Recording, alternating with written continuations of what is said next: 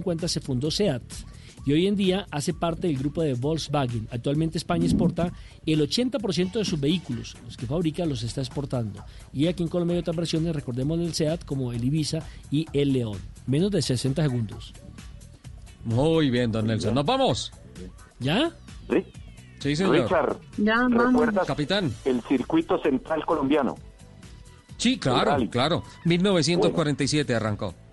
Correcto. Y el primero que retomamos fue hace dos años con el Club Los Tortugas y hoy se va a hacer un circuito central colombiano por primera vez virtual, organizado por el Club Los. Tortugas y me han eh, solicitado que esté a cargo de toda la parte, digamos, deportiva y técnica eh, con el libro de rutas que será igual Bogotá, Cali, Cali, Medellín, Medellín, Bogotá, con, con ese Opa. mismo recorrido, pero hacerlo de manera Ruta virtual original. y la ruta original y será virtual, eh, haciendo eh, gala de, de lo que era anteriormente por velocidad, por supuesto, y teniendo que hacer la navegación con Google Earth Pro, que es eh, la herramienta para poder hacer la medición del libro de ruta, como, como se hacen también en los rally ride virtuales.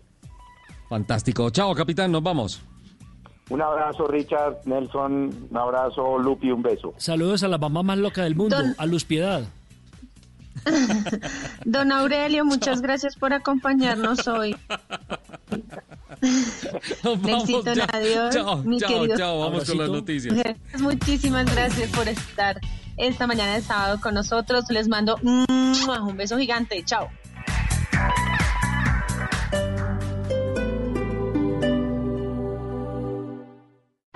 Este domingo en Blue Jeans, el triquini es hoy de gafas, tapabocas y chancletas, la terrible situación del sector hotelero y turístico y cómo se viajará después de la cuarentena.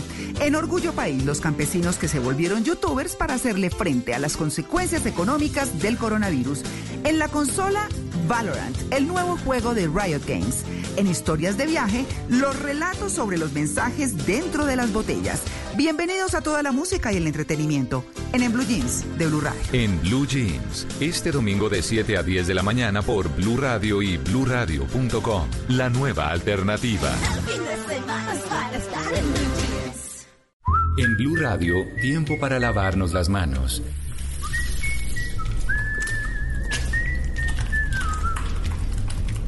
Tómate el tiempo para cuidarte y para enterarte de todo sobre el coronavirus. Síguenos en redes sociales, en bluradio.com y en todos los espacios informativos de Blue Radio. Numeral Yo me cuido, yo te cuido. Blue Radio, la nueva alternativa.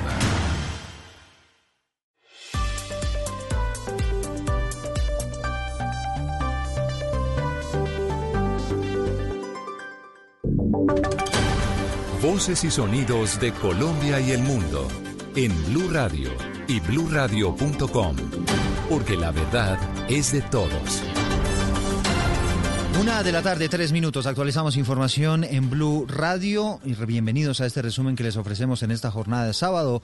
Hoy es 9 de mayo y la propia alcaldesa de Bogotá se fue hasta la localidad de Suacha informándole a través incluso de megáfonos a los ciudadanos que efectivamente entran en una nueva etapa de aislamiento, un encerramiento mucho más estricto del que veníamos, del que venía hasta el momento en esa zona del suroccidente de Bogotá, particularmente por el aumento en los casos, la disparada del número de personas contagiadas con este COVID-19 se convierte esa localidad de Kennedy en la primera en la que más Ya, tiene contagios de COVID-19 y obviamente empieza la administración de Claudia López a tomar medidas y a tomar decisiones. Kenneth Torres estuvo acompañando a la alcaldesa en, en ese recorrido que hizo esta mañana, Kenneth. De cuarentena estricta en porque tenemos alto riesgo de contagio en Kennedy. Tenemos que cuidarnos mucho. Vamos a Hola Eduardo, muy buenas tardes. Pues montado en un carro de la Defensa Civil y en megáfono en mano, la alcaldesa de Bogotá, Claudia López, inició un proceso de pedagogía para frenar el número de contagios del coronavirus en la localidad de Kennedy, que fue declarada por esta eh, en la alerta naranja en tres de sus UPZs. Vamos a estar en una cuarentena muy estricta, nos quedamos en casa, solo salimos a lo estrictamente indispensables y tenemos que salir siempre con tapabocas. Aprovecho para decirle a la gente de Kennedy y de todo Bogotá, la mejor manera de celebrar el Día de la Madre mañana es no ir a visitar a mamá. La ponemos en riesgo. Si hemos tenido que salir a la calle, pudimos habernos contagiado sin darnos cuenta, sin tener síntomas. Eduardo, y es que esta localidad de Kennedy cuenta en este momento con 719 casos de coronavirus ya confirmados, por lo que pues, la mandataria de los bogotanos dejó un mensaje a los ciudadanos que es el de si van a saludar a sus, van a visitar a sus mamás, lo hagan con mucho cuidado. Asimismo, pues la alcaldesa invitó a las empresas que en lo posible no llamar a personal de la salud que trabaja en esta localidad de Kennedy. Le hemos pedido a los sectores que han reiniciado que a los trabajadores de Kennedy los dejen en casa estas dos semanas. Necesitamos cuidarlos y que se cuiden mucho. De manera que aquí en Kennedy vamos a tener cuarentena estricta. Y algunos ciudadanos, Eduardo, agradecieron pues el trabajo de la mandataria, mientras que otros consideran que se está generando algún tipo de segregación.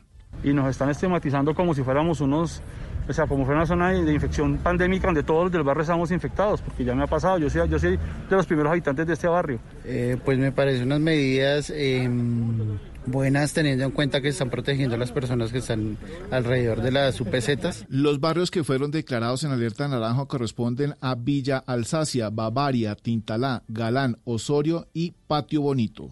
Bueno, Kenneth, hablemos ahora de otra noticia que se confirmó esta mañana y tiene que ver con la confirmación de un contagio en la fuerza disponible de la policía, que precisamente está trabajando aquí en la capital del país y hay otras sospechas, ¿no? Dentro de la fuerza pública. Así es, pues la Policía Metropolitana de Bogotá ya reportó el primer caso de coronavirus en uno de sus agentes de la fuerza disponible.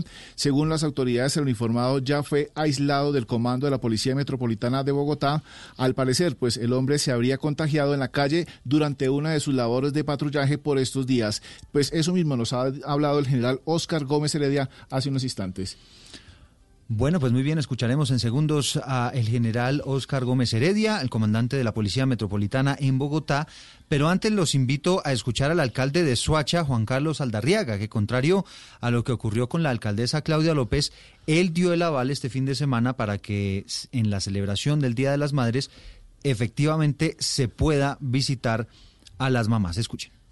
El comercio no se puede abrir y habrá ley seca. Lo que sabemos es que este es el fin de semana más violento del año y por eso restringimos el consumo de alcohol al 100% y tiene que haber un momento de relax para que la gente diga, bueno, eh, me dieron un espacio y en ese espacio pude, así sea desde lejos, con todas las seguridades del caso, saludar a mi mamá y regresar.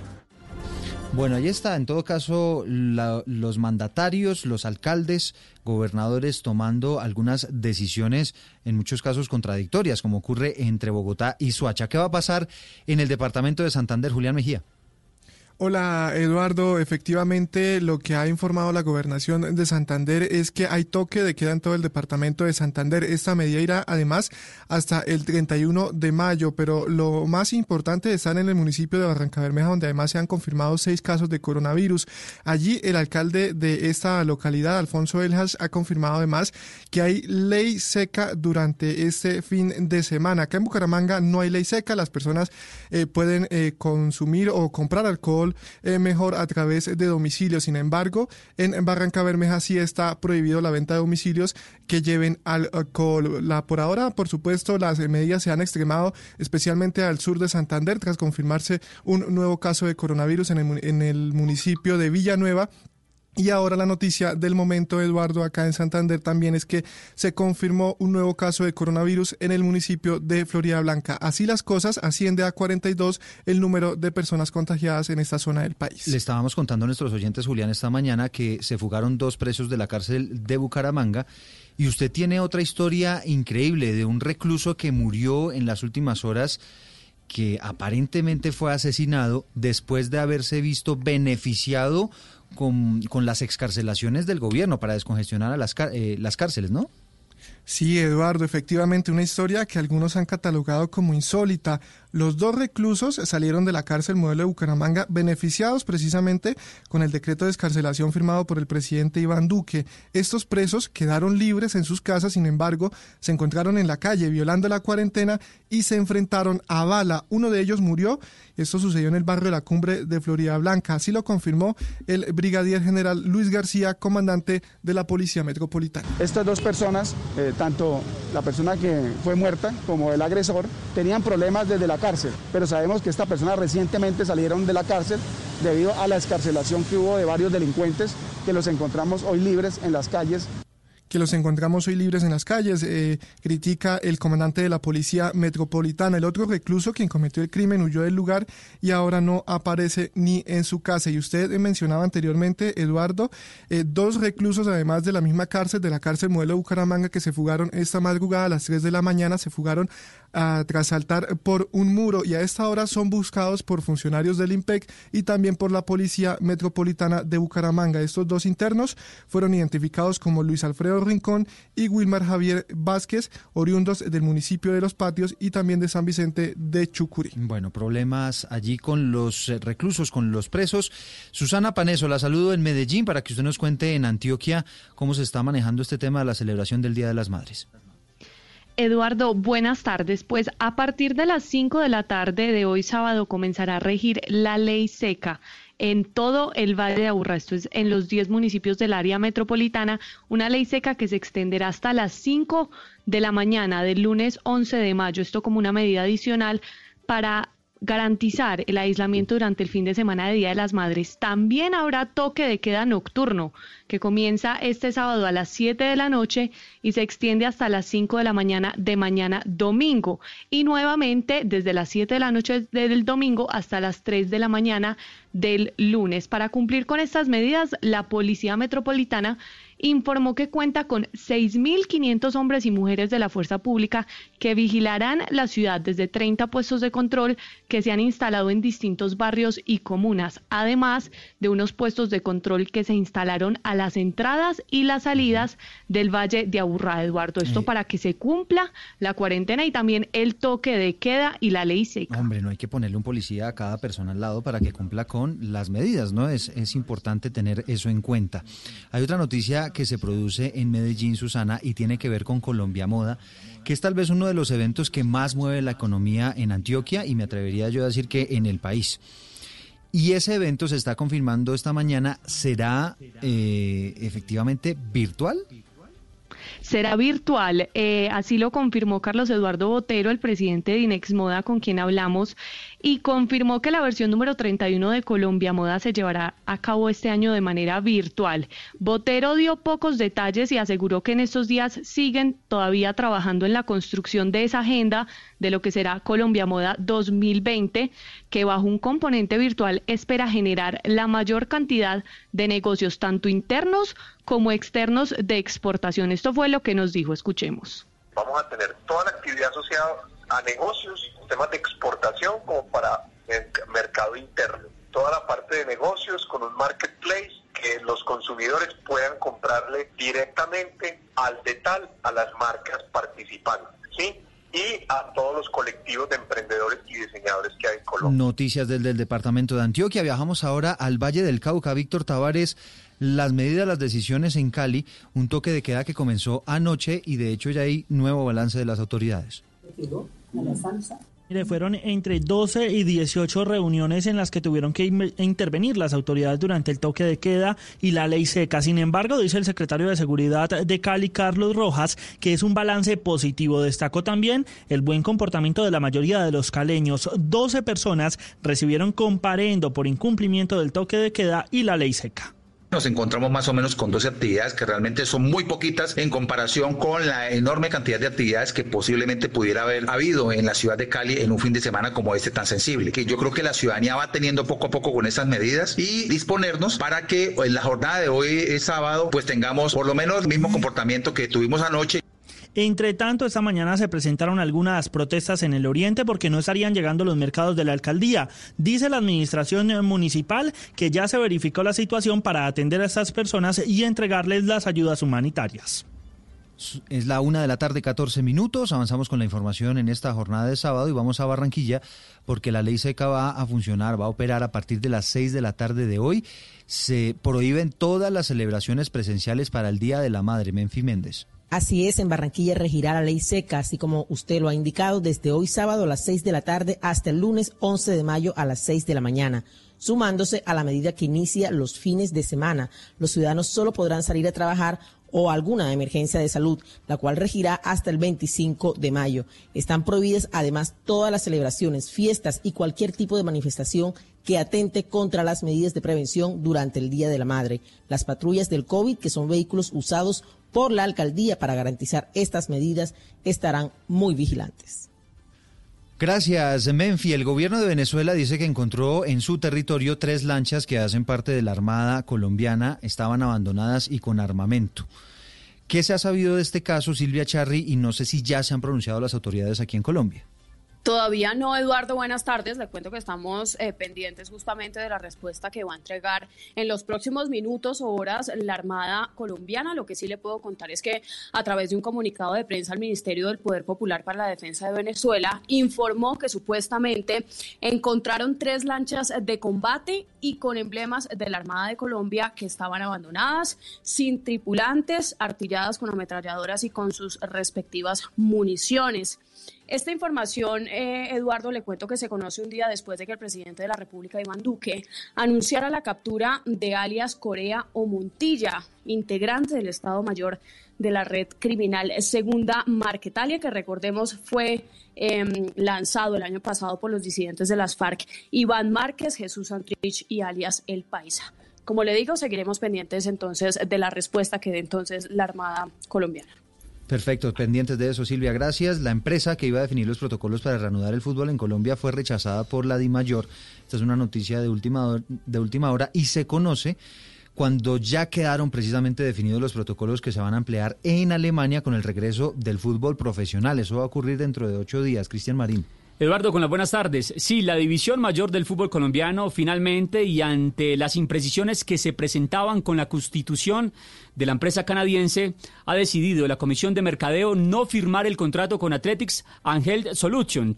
Esta determinación podría de alguna u otra forma dilatar el proceso de reanudación del balompié colombiano, entendiendo que tendrán que buscar una nueva empresa que le suministre todas las provisiones saludables y sanitarias para que el campeonato colombiano vuelva a rodar, recordando que restan 12 fechas de la fase regular. Y en cuanto al fútbol de Alemania, hoy eh, la Bundesliga ha dado a conocer los protocolos. A ver, eh, 98 personas por partido los 22 jugadores dentro del campo, 18 integrantes en el banco, 5 árbitros, 20 auxiliares, 4 recogepelotas, 3 personas de limpieza, 3 fotógrafos, 4 enfermeros, 4 personas de seguridad y 15 encargados de las instalaciones de la tecnología entre el bar y la señal de televisión. aparte de los mencionados, ¿ah? todos a mucha distancia. Claro, a muchísima distancia. Y aparte de los mencionados, se va a sectorizar el estadio en tres fases y allí podrían estar cerca de 300 personas más, incluyendo medios de comunicación. Bueno, pues ahí está, protocolos. De eso dependerá de cómo le vaya a Alemania si eventualmente se reactiva el fútbol colombiano aquí en nuestro país. Música de Little Richard.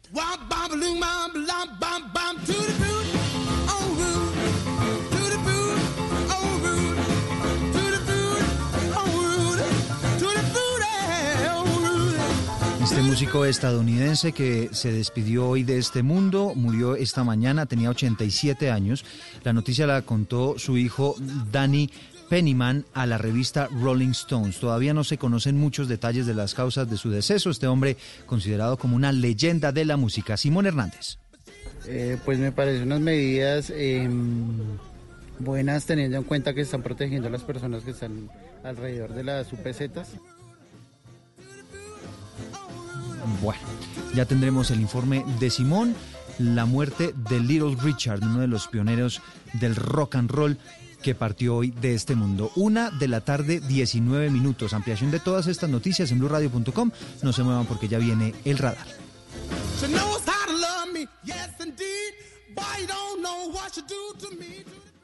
Análisis, realidad, información en El Radar. Los hechos más importantes de la semana analizados a fondo. El eco de los acontecimientos. Un recorrido por lo que dice la gente con Ricardo Ospina. Aquí comienza El Radar en Blue Radio, la nueva alternativa.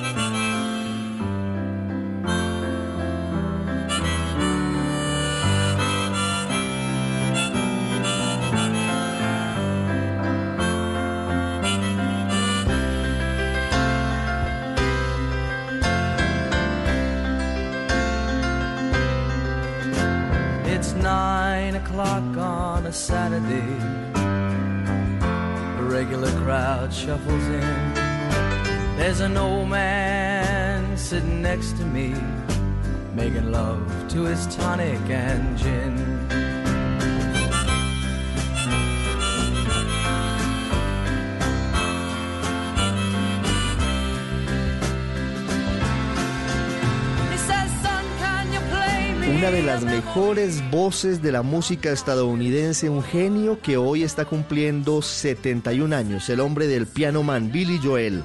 Su nombre es William Martin, nació en el Bronx, en Nueva York, el 9 de mayo de 1949. Es uno de los hombres que marcó sin duda varias generaciones. Tiene muchos éxitos populares, por supuesto, más de 40 hits desde 1973, entre ellos, por supuesto, el Piano Man que estamos escuchando, hasta su retiro en 1993. Dejó de grabar, pero sigue haciendo giras en el mundo.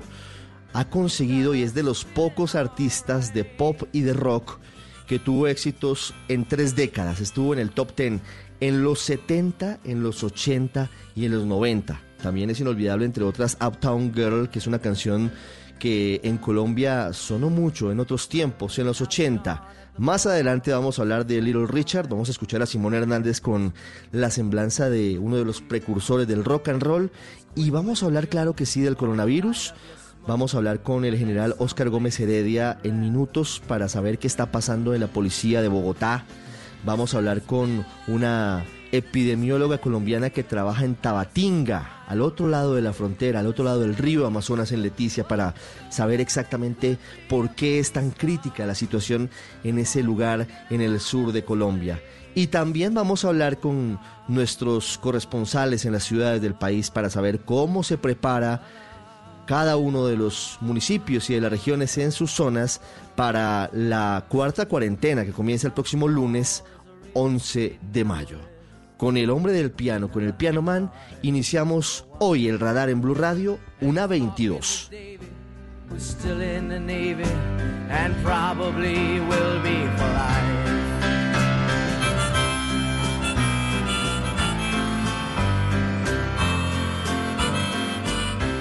Usted está en el radar en Blue Radio.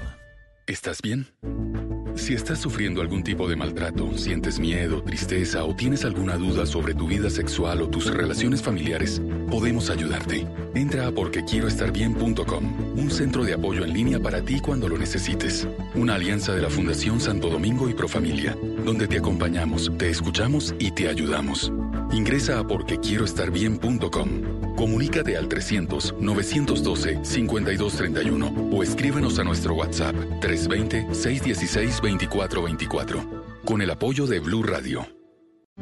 En tiempos de crisis, existen seres con almas poderosas que se convierten en héroes de nuestra historia. En Organización Solarte, queremos dar gracias a cada uno de nuestros colaboradores por superar sus miedos, arriesgándolo todo para entregar cada día no solo alimentos de primera necesidad a toda Colombia, sino también la esperanza de que todo va a estar bien. Porque cuando la bondad se pasa en la comida, el amor es el alimento. En Organización Solarte, trabajamos pensando en usted. Usted está en El Radar en Blue Radio. Ha sido viral en redes sociales en las últimas horas un video en donde se ve de alguna manera cómo se cierra el comando de la Policía Metropolitana de Bogotá. Y la persona que lo graba dice que hay al menos cinco personas, cinco integrantes de la policía que estarían contagiados con el coronavirus en esa unidad de la Policía Metropolitana de la capital del país. Para saber exactamente qué está pasando, he querido saludar al general Oscar Gómez Heredia, invitarlo aquí al radar en Blue Radio, que es el comandante de la Policía de Bogotá. General Gómez Heredia, buenas tardes. Ricardo, buenas tardes. Un saludo especial a usted y a todo el equipo de trabajo. ¿Qué está pasando? ¿Cuántos casos de policías contagiados con coronavirus hay en la metropolitana de Bogotá? Bueno, Ricardo, decirle que en la noche anterior tuvimos una situación donde se le informa a, un funcionario nuestro, a un intendente, que el resultado de la prueba contra el coronavirus había resultado positivo. A partir de esta información, nosotros pues tomamos todas las medidas de bioseguridad y, todos los protocolos. Nos contactamos con la dirección de, de, sanidad de la policía, gestionamos una ambulancia para, para ser trasladado al hospital y de la misma manera se coordinó para hacer unas pruebas rápidas, eh, hacer un testeo a diferentes funcionarios que estaban alrededor de nuestro intendente. Eh, estamos a la espera de esos resultados. También se ordenó hacer desinfectar esas instalaciones precisamente para evitar mayor contagio. Eh, en cuanto a cifras, pues realmente en este momento nosotros lo maneja la Dirección de Sanidad junto con el Ministerio de Salud en atención a que pues ellos son los que finalmente hacen las pruebas y evalúan a quién tiene eh, resultado positivo o negativo. Sí. Pero hoy confirmado tiene usted un caso de un intendente con coronavirus en la Policía Metropolitana de Bogotá, de general, ¿ese es lo confirmado que tenemos? Sí, tengo un caso eh, el que atendimos eh, precisamente el día de ayer. Estamos a la espera de, las, de los resultados de las otras pruebas que se practicaron. Esperemos que no sean más. Sin embargo, lo más importante es que todos generemos, así como nosotros estamos eh, transmitiendo un mensaje de prevención a la ciudadanía, nosotros también los policías debemos adoptar todas las medidas de bioseguridad, tener tapabocas, guardar la distancia, evitar las aglomeraciones. Y en este caso, bueno, tenemos esta, esta, esta situación lamentable, pero los demás eh, miembros de nuestra policía de Bogotá, pues eh, estamos generando las condiciones preventivas de bioseguridad. Sí, ¿hay medidas especiales hoy en la sede de la Policía Metropolitana de Bogotá luego de la confirmación de este primer caso de contagio? Sí, Ricardo, nosotros, como le informaba, hemos adoptado unas medidas, inclusive no solamente en la Bogotá, sino a nivel país, por instrucciones del mando institucional, de tener una reserva estratégica de un 20%. Eh, eso nos permite que ese 20% de nuestros policías estén en su casa. Mm evitando tener contagio. En caso que se, que se requirieran, pues uno los puede llamar inmediatamente al servicio porque ellos están disponibles. Eh, de otro lado, nosotros también cambiamos el modelo de vigilancia en Bogotá. Eh, aquí salían las patrullas del modelo dos policías y una motocicleta. En este momento está saliendo un policía por cada motocicleta, es decir, para evitar el contacto. Y lógicamente hemos adelantado campañas eh, preventivas, eh, donde buscamos también generar cultura ciudadana, así como nosotros les remitimos a la comunidad, también internamente buscamos generar eh, conciencia en nuestros policías para cuidarnos. Definitivamente, aquí si nosotros nos cuidamos como policías, pues también mm. tenemos la gran oportunidad de cuidar a nuestra comunidad. Sin duda. General Gómez Heredia, ¿este intendente que ha resultado contagiado con coronavirus pertenece a la fuerza disponible? No, él, él tiene un alojamiento en ese en esa estación donde donde eh, permanece el personal de la fuerza disponible, pero él labora en otra dependencia. Sí, se lo pregunto porque seguramente usted también ha escuchado un audio que está circulando por WhatsApp donde aseguran algunos integrantes de la policía que no se han cumplido los protocolos de bioseguridad y de autocuidado en la fuerza disponible. Y hablan de un coronel Cárdenas que obliga supuestamente a hacer unas formaciones a todos y dice que a él no le importa que estemos en medio de la pandemia. ¿Usted ha conocido sobre esas denuncias? Sí, yo conocí el audio, el audio y el, video que usted menciona.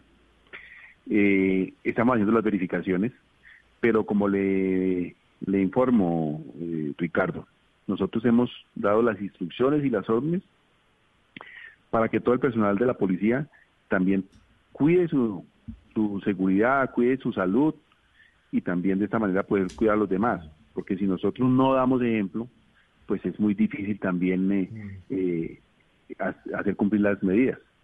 Claro, pero sí se estaba presentando tal vez esa, ese cruce de cables en, en la fuerza disponible. Bueno, a ver, yo con respecto a ese, eh, específicamente a ese audio de anoche, cuando se presentó la situación del intendente, yo personalmente di la orden de evacuar esas instalaciones. ¿Para qué? Para prevenir algún tipo, un, un mayor contagio. Eh, qué hablan del coronel Cárdenas? Pues realmente en ese momento el coronel Cárdenas no estaba en esa instalación. Entonces, por eso le digo, Ricardo, nosotros vamos a adelantar las, las investigaciones, las verificaciones, eh, para determinar eh, quién, finalmente, quién dice la verdad, quién o por qué, que, o si hay algunas fallas que se están presentando, pues corregirlas. Realmente nosotros no, no, todo lo contrario. Eh, estas, estas um, alertas que nos generan, pues es para, para hacer las verificaciones y si hay que corregir alguna situación, estamos atentos a hacerlo. Mire, general Gómez Heredia, ya que lo tengo en línea, quisiera hacerle una última pregunta sobre cómo están trabajando ustedes a partir de hoy en los barrios que tienen alerta naranja, los que decretó la alcaldesa Claudia López, Villa Alsacia, Marsella, Tintala, eh, Calandaima. Esto, ¿cómo están ustedes operando ahora que esos barrios están en un, en un aislamiento más intenso que el resto de la ciudad? Sí, a ver, este fue un análisis que realizó la, alcaldesa con la, la Secretaría de Salud y como consecuencia de esos resultados, de, esas, de ese número de contagios en esas localidades, se tomó la decisión de subirlas de, de, alerta, de amarillo, que está toda la ciudad de Bogotá en alerta amarilla, a alerta naranja.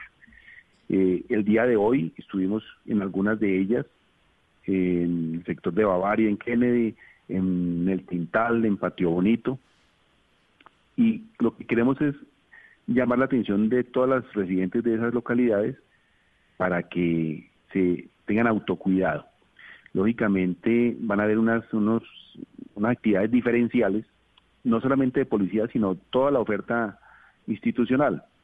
Eh, durante 14 días en esas localidades, en esos barrios, va a haber una presencia de Secretaría de Salud, de Gobierno, de Seguridad, Policía Nacional, eh, Defensa Civil.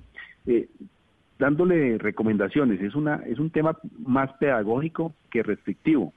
Ahora, lógicamente, eh, eh, seguimos en la cuarentena en todo el país eh, por parte del gobierno nacional. Hay unos, unos sectores que ya tienen autorización para salir a laborar, pero estamos es buscando cultura ciudadana, conciencia en cada uno de ellos que se deben autocuidar. si son mayores, son adultos mayores de 60 años, eh, bueno, que solamente salgan estrictamente a lo necesario. Nosotros como policía dispusimos un total de 500 hombres en las diferentes localidades que nuestra alcaldesa estará dando a conocer en, el transcurso de estos días. Eh, porque no solamente es en Kennedy, sino hay otras localidades. Mm. Eh, para generarnos controles. Controles, mm, vuelvo y repito, más que sancionatorios, son pedagógicos y que la gente entienda que a esta en este momento nosotros no, tenemos por qué tener un policía que nos diga, oiga, no salga porque está poniendo en riesgo su vida. Es para que nos autocuidemos. Sin duda, y eso es muy importante. Y, como usted lo dice, general, seguramente vienen otros sitios, en otras localidades de Bogotá que van a pasar seguramente de alerta amarilla a alerta naranja, porque esa focalización permite que se determinen dónde se necesita tener mucho más cuidado. Y en esos barrios, por ejemplo, del sur de Bogotá, son 230 mil personas las que viven y por eso la necesidad de, de un trabajo de, de todas las entidades, incluyendo la policía, para que para que no aumente ese número de contagios. General Gómez, muchas gracias por estos minutos. Una feliz tarde. No, ustedes, muchas gracias a ustedes por este espacio y, nuevamente decirle a toda nuestra audiencia eh, que aquí hay dos palabras muy claves, disciplina y solidaridad. Si nosotros somos disciplinados, eh, tenemos unos comportamientos muy ajustados, evitamos el contagio de los demás. Y solidarios es con si observamos alguna otra persona que tiene algunos síntomas, pues informemos para poder atender a esta persona y trasladarla y que eh, reciba sus, sus, eh, atenciones inmediatas. Una 34, gracias general. Ya regresamos, regresamos con Little Richard, regresamos a Tabatinga, epicentro de la pandemia del coronavirus en la frontera entre Colombia y Brasil. Usted está en El Radar, en Blue Radio.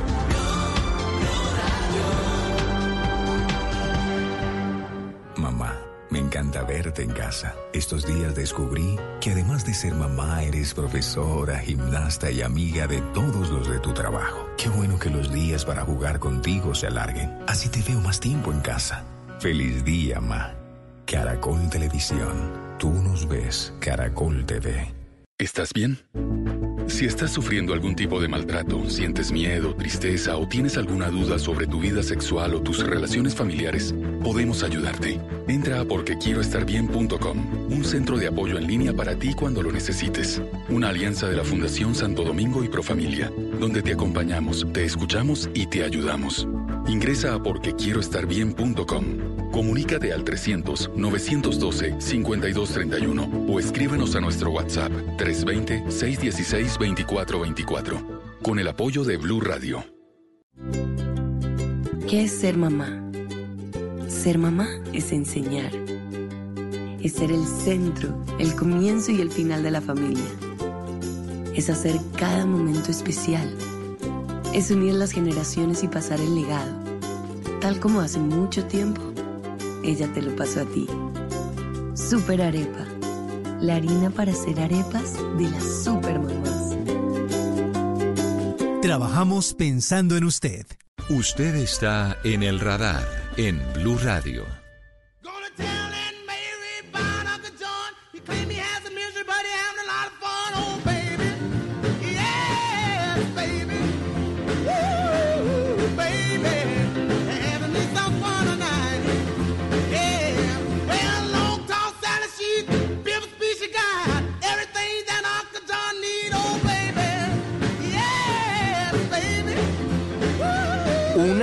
Una 36 murió a los 87 años hoy.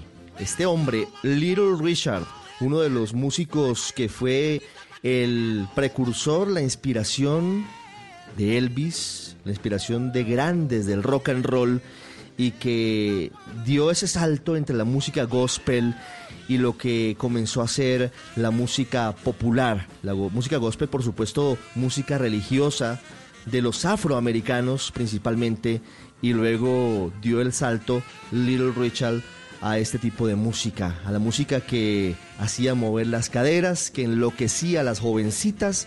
Long Tall Sally, estamos escuchando la revista Rolling Stone, una de las más importantes del mundo en materia musical, dio a conocer esa triste noticia, la muerte de este hombre, una de las leyendas de la música popular, del rock. Simón Hernández, ¿cuál es la importancia de Little Richard, que hoy falleció en los Estados Unidos?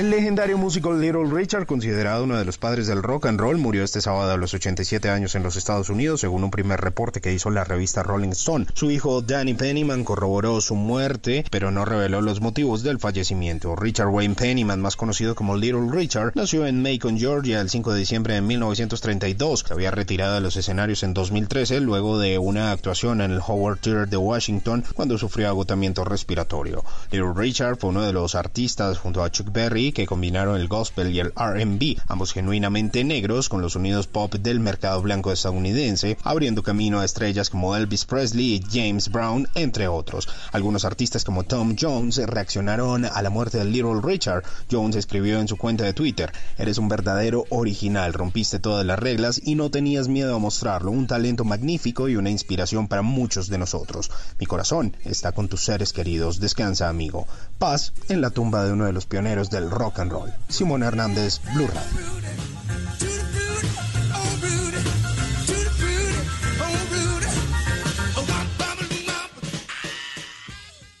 Hangouts, Zoom, Teams. Ahora está de moda reunirse virtualmente. Pero ¿cómo hace de falta una reunión entre amigos para una buena tardeada? Por eso vamos a reunirnos en Blue Radio para La Tardeada.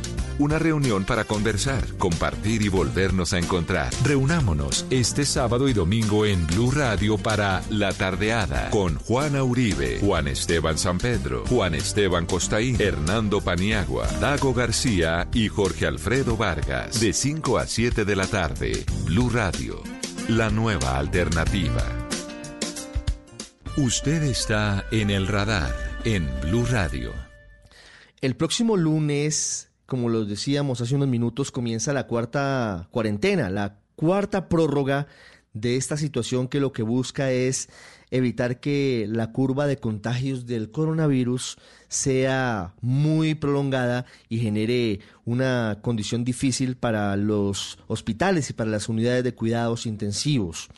Y esta ampliación viene con la reapertura paulatina de otros sectores de la economía, de la industria y principalmente del sector comercial, mayorista, sobre todo, algunos minoristas, pero dependen de las autorizaciones de los alcaldes. Adicionalmente, el Ministerio del Interior empezará a dar paulatinamente autorización a municipios para que reactiven su actividad comercial, no actividad social, en caso de que no tengan ningún caso de coronavirus. ¿Cómo comienzan a prepararse las ciudades? ¿Qué va a cambiar, por ejemplo, en la ciudad de Cali, que se ha visto muy afectada por el coronavirus a partir del lunes? Víctor Tavares, ¿cómo será la realidad de los caleños? Hola Ricardo, buenas tardes. Eh, pues mire, a partir de este lunes, el mío, por ejemplo, va a operar con su flota al 100%, es decir, un poco más de 780 buses. Eso sí, las personas deben guardar una distancia de un metro. Por supuesto, habrá controles por parte de la policía. Lo que han dicho las autoridades es que 90 mil trabajadores espera que retomen sus empleos a partir de la próxima semana y será obligatorio que cuenten con el pasaporte sanitario digital, que es ese documento que va a permitir que puedan adelantar sus trabajos sin ningún problema. Allí va a quedar explícito pues que están en óptimas condiciones para poder trabajar, Ricardo. Bueno, en Cali entonces con el pasaporte epidemiológico, ¿cómo es que lo llaman, Víctor? Exactamente, pasaporte. Pasaporte sanitario digital, Ricardo. y eh, hay que decir que está hay que, hay que decir, Ricardo, que está habilitada la plataforma de la alcaldía para que a través de los empleadores, pues las empresas adelanten todo este proceso. Es un proceso que puede tardar entre uno y dos días. Entonces, no todas las personas van a regresar eh, directamente el lunes, pero sí lo van a empezar a hacer en la próxima semana.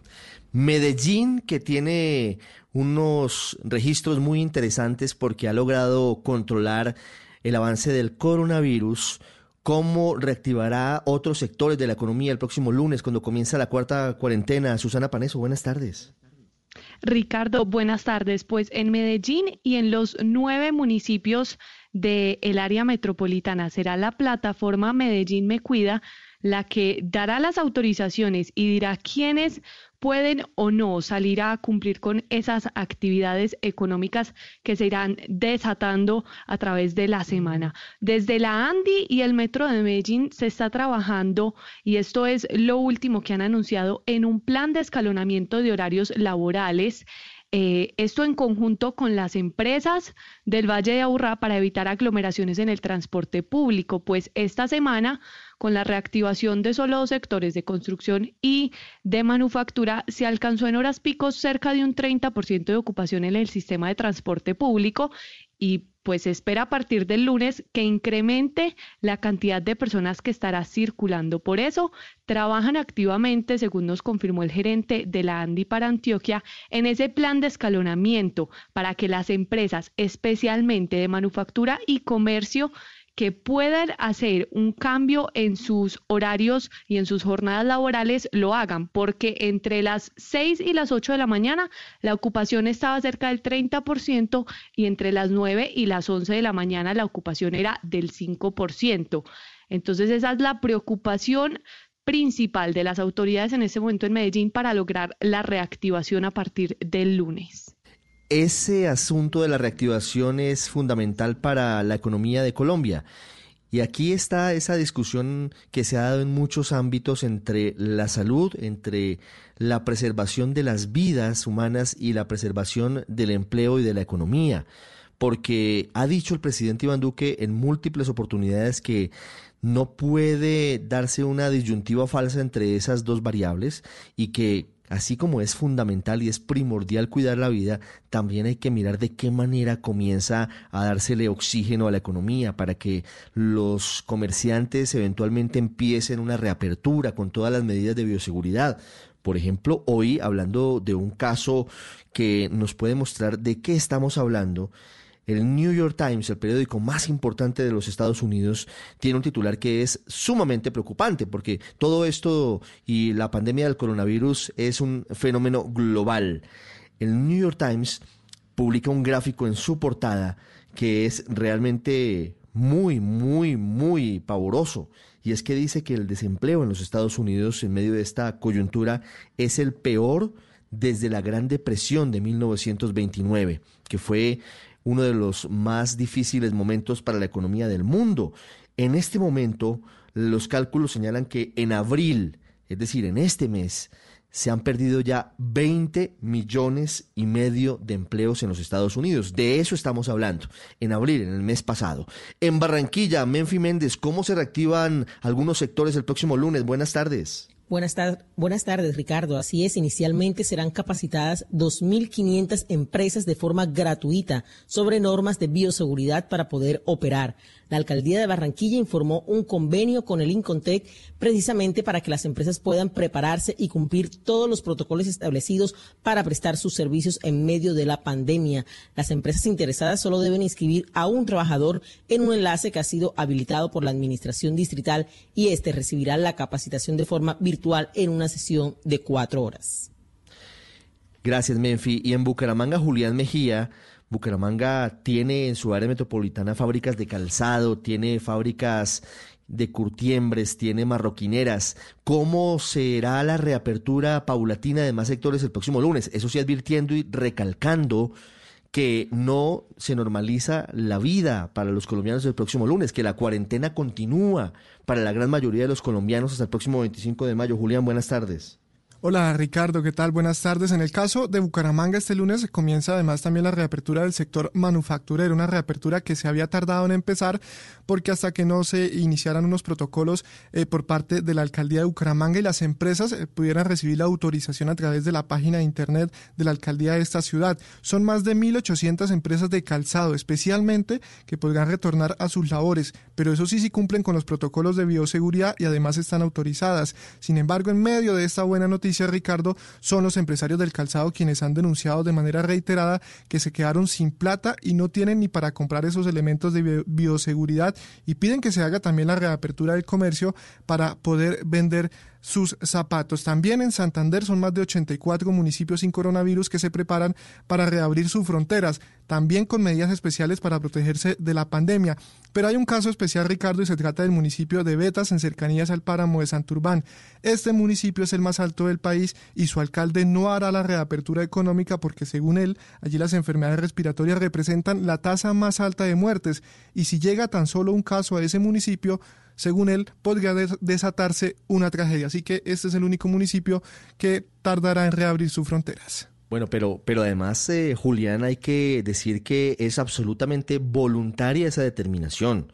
Si un alcalde como el de Betas, ahí cerca del páramo de Santurbán, decide que por precaución es mejor no reabrir algunos sectores, así no tenga casos de COVID-19, pues está en todo su derecho, y eso lo ha dicho el gobierno nacional, ¿no? Efectivamente, Ricardo, sin embargo, el llamado que hace la gobernación de Santander para activar la economía, especialmente en municipios afectados eh, donde había grandes cantidades de turismo, donde llegaban grandes cantidades de turistas como Barichara, San Gil, todos estos municipios de la provincia guarentina, pues que se reactive la, mm. la economía de manera gradual.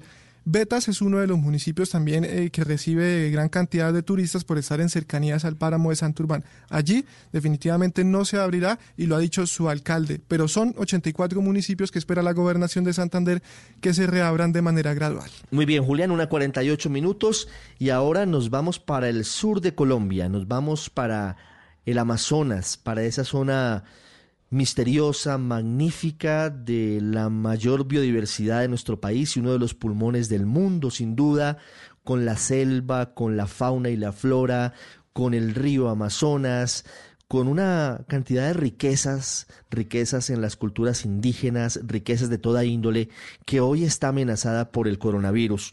Según el reporte de las últimas horas, el reporte de ayer del Ministerio de Salud, en el departamento de Amazonas hay 430 personas contagiadas con el coronavirus. Hay más de 800 probables en estudio en este momento y también hay una cifra que es muy alta en número de fallecimientos. La doctora Aline Pérez Gómez, Aline Pérez Gómez es médico especialista en infectología y medicina tropical de la Fundación de Medicina Tropical, doctor Heitor Vieira Dourado, en Manaos, en el Amazonas brasileño. Manaos además es una de las ciudades de esa frontera, esa triple frontera entre Colombia, Brasil y Perú, que tiene más casos de coronavirus. Y hoy trabaja la doctora Aline Pérez Gómez en el Distrito Sanitario Especial Indígena del Alto Río Solimoes en Tabatinga, en Brasil, muy cerca de la ciudad de Leticia. Doctora Pérez, es un gusto tenerla aquí en el radar en Blue Radio. Buenas tardes. Buenas tardes, Ricardo. ¿Cómo les va? Muy bien. ¿Usted, ¿usted nació en Leticia? Sí, yo soy leticiana y tengo doble nacionalidad porque mi mamá es brasilera, mi papá es colombiano, como muchas de las personas que vivimos en esta región. ¿Usted vive actualmente en Tabatinga? No, yo vivo en Leticia, pero me, me movilizo a Tabatinga a trabajar porque mi casa es en Leticia. Mm, yo cometí un error hace algunos minutos presentando el radar porque realmente a Tabatinga y a Leticia no la separa el río Amazonas, la separa una, una calle, ¿no es verdad? Mm, ni una calle, es una misma avenida que el que vive en esta frontera, si no, no se da cuenta, pasa la ciudad de una a otra, es como si fuera un barrio. Es una avenida principal y sigue derecho usted y si alguien no le informó que una ciudad es la otra, pues usted realmente no se da cuenta en qué momento cruzó la frontera. No, no existe esa frontera realmente. Y las familias son y las familias son las mismas, digamos, eh, esa frontera no existe para nada. Exacto. Exacto, eso es una nosotros somos una ciudad gemela. Como dicen en el Brasil, somos una frontera con ciudades gemelas. Entonces, muchos de nosotros, los leticianos oriundos, muchos tenemos familia en las dos ciudades y convivimos con las costumbres de las dos ciudades. Sí, mire, doctora Aline, la he llamado porque, por supuesto, como usted sabrá, Amazonas y Leticia afrontan muchas dificultades por el coronavirus. ¿Cómo están viviendo, y más usted que es infectóloga, conoce de cerca, es médica además, conoce de cerca lo que está pasando. ¿Cómo podría usted describirles a los oyentes de Blue Radio en Colombia y en el mundo lo que está pasando en Leticia y en Tabatinga? Pues la situación es preocupante. Todos, todos sabíamos que el virus iba a llegar, pero como siempre se ha dicho, nosotros somos algo olvidados.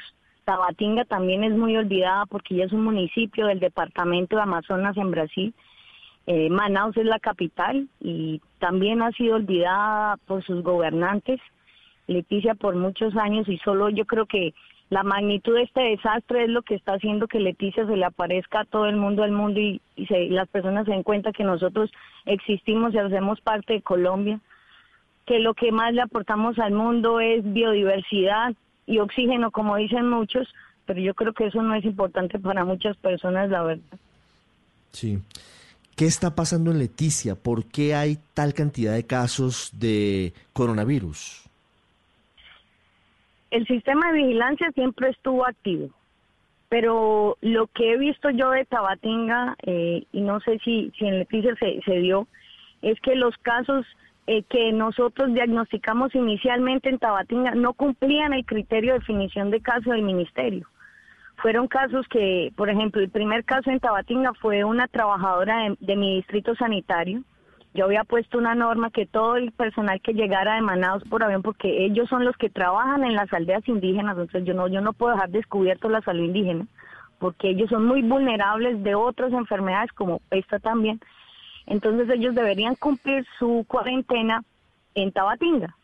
Entonces, dentro de la, de la directriz de nosotros estuvo que todo el personal de salud que tuviera algún síntoma, yo lo iba, le iba a hacer el PCR pasó que la, la primera funcionaria que tuvimos de nosotros no tuvo sino más anosmia, perdió el olfato, no tuvo fiebre, no tuvo tos, no tuvo dolor de garganta, entonces ninguno de los criterios de la definición de caso. Entonces, eso, eso fue como una alerta, como diciendo, nuestros casos están con muy síntomas muy leves o oligosintomáticos y no cumplen ese criterio de definición y si yo solo me rijo a la, a la a la directriz y al criterio de definición, yo no hubiera captado ningún caso, esa es la verdad. Sí, claro. Doctora Pérez, ¿qué está pasando en Tabatinga y qué está pasando con las comunidades indígenas? Porque ese tal vez es uno de los aspectos que más preocupa. Eh, Tabatinga es un municipio.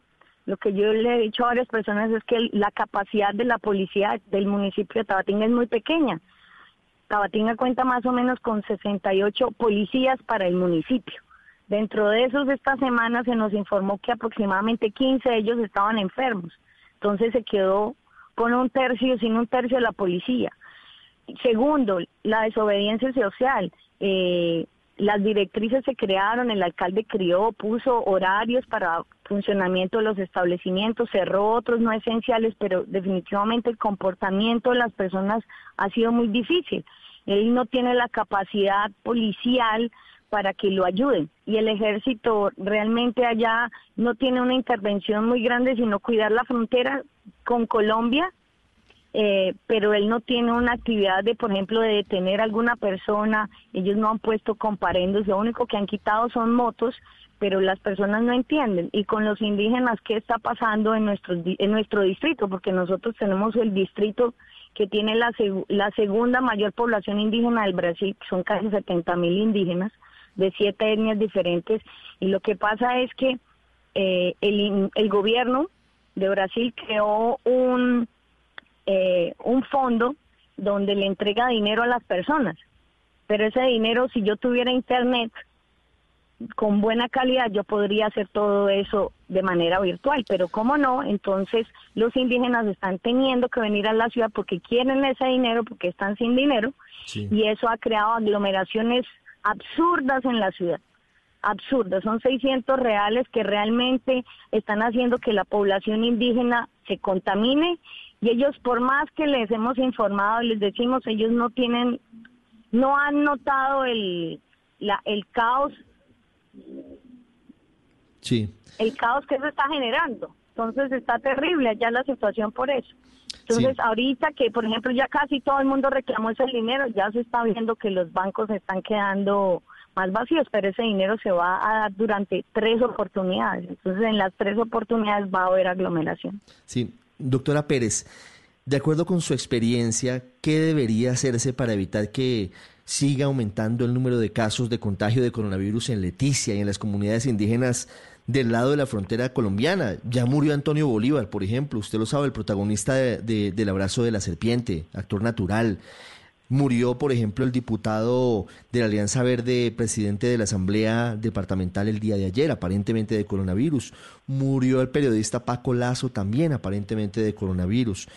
Y no pareciera que, hubiese una posibilidad de frenar el contagio en Leticia. Usted que está allí, que tiene papá colombiano, mamá brasilera, que está en la frontera, que va y viene, ¿Cómo podría los dos países afrontar esa pandemia y evitar que esto se nos convierta realmente en una tragedia como la de Manaos? Usted sabe que Manaos, si usted lo vive allí, es una tragedia realmente grande la que está causando el coronavirus. Sí, yo creo que el problema ha sido el comportamiento social. La verdad es terrible. Las normas de prevención, las medidas, todas se dicen todos los días en cuñas radiales, con la policía, con el personal de salud avisando, pero el comportamiento social del humano ha sido desastroso él ha llevado la enfermedad a la, casa de las personas y las personas no entienden eso, sino las personas que ya empezaron a ver cómo la enfermedad los, los está afectando son las que se están dando cuenta, pero la mayoría de la población no. Créeme que en Tabatinga como en Leticia han habido fiestas en las casas, entonces la gente viola las normas y por más que la policía sea muy rígida, no los podemos meter presos porque eso crea aglomeración. No sé si más multas va, va a traer, pues yo creo que, que, lo que hemos notado es la falta de, educación de las personas. Eso está llevando esto a un caos, no es que se tomen las medidas. Leticia tiene unas medidas más rígidas, Tabatinga hace lo que puede con lo que tiene, que no los puedo desmeritar porque están haciendo su esfuerzo, pero el gobierno de ellos no los ha ayudado en absolutamente nada. Y usted ha visto, el presidente ha sido en noticia en varias partes del mundo y eso no ha ayudado a la población. Hay mucha población que todavía en Tabatinga cree que el virus no existe y sigue lo que el presidente dice. No usa tapabocas por más de que es obligatorio, sale el dinero, no siguen eh, normas básicas de higiene. Entonces, por eso es que yo digo que ahora el problema es de comportamiento social. Nosotros somos muy desobedientes. Entonces, Infelizmente eso va, va a ocasionar que los casos no dejen de aumentar si las personas realmente no se tocan y tienen que quedarse en casa para evitar que la diseminación del virus sea tan rápida. Claro. Mire, yo quiero hacer una última pregunta, eh, doctora, sobre lo que está pasando en Manaos, para que usted les cuente a los oyentes en Colombia, porque entenderá que, que, no hay mucha cercanía con lo que pasa en Brasil. Tal vez sí, lo que dice Jair Bolsonaro y, y, sus salidas de tono, pero, pero no se sabe exactamente qué está pasando con el virus. Veía ayer en el periódico El Tiempo en primera página una foto en donde están haciendo una fosa común en Manaos para